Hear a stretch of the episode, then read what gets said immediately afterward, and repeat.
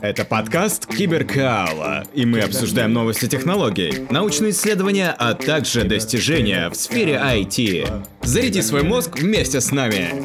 Привет всем! С вами Владимир Киселев, создатель портала Киберкаала.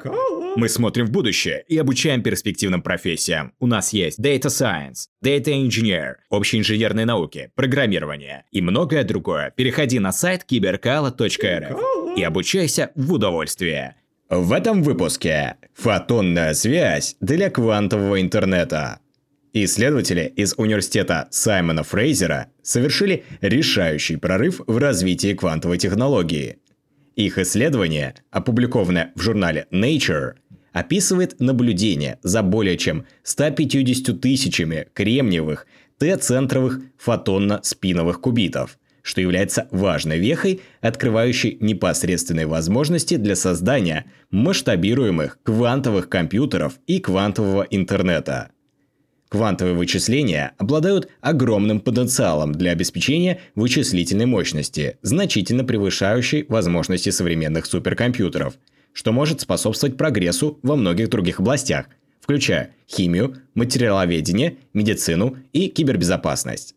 Чтобы сделать это реальностью, необходимо создать как стабильные долговечные кубиты, обеспечивающие вычислительную мощность, так и коммуникационную технологию, которая позволяет этим кубитам объединяться – Прошлые исследования показали, что кремний может производить одни из самых стабильных и долгоживущих кубитов в отрасли. Теперь исследование, опубликованное Дэниелом Хиггинботтомом и Алексом Куркджианом, дает принципиальное доказательство того, что T-центры – это специфический люминесцентный дефект в кремнии – могут обеспечивать фотонную связь между кубитами.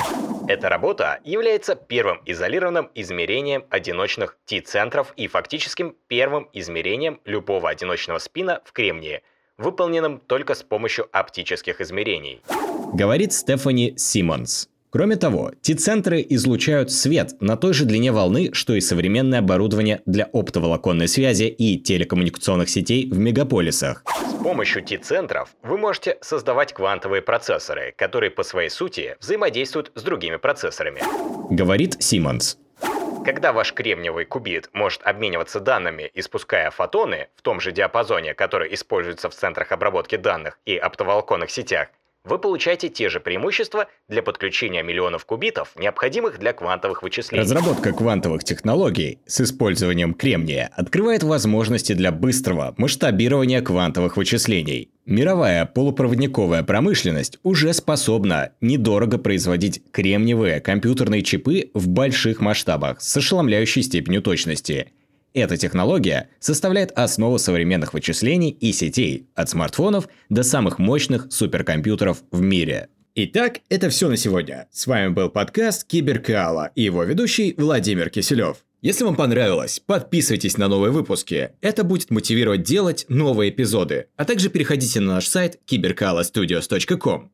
Киберкаала – это изучение интересующих вас тем простым и увлекательным образом.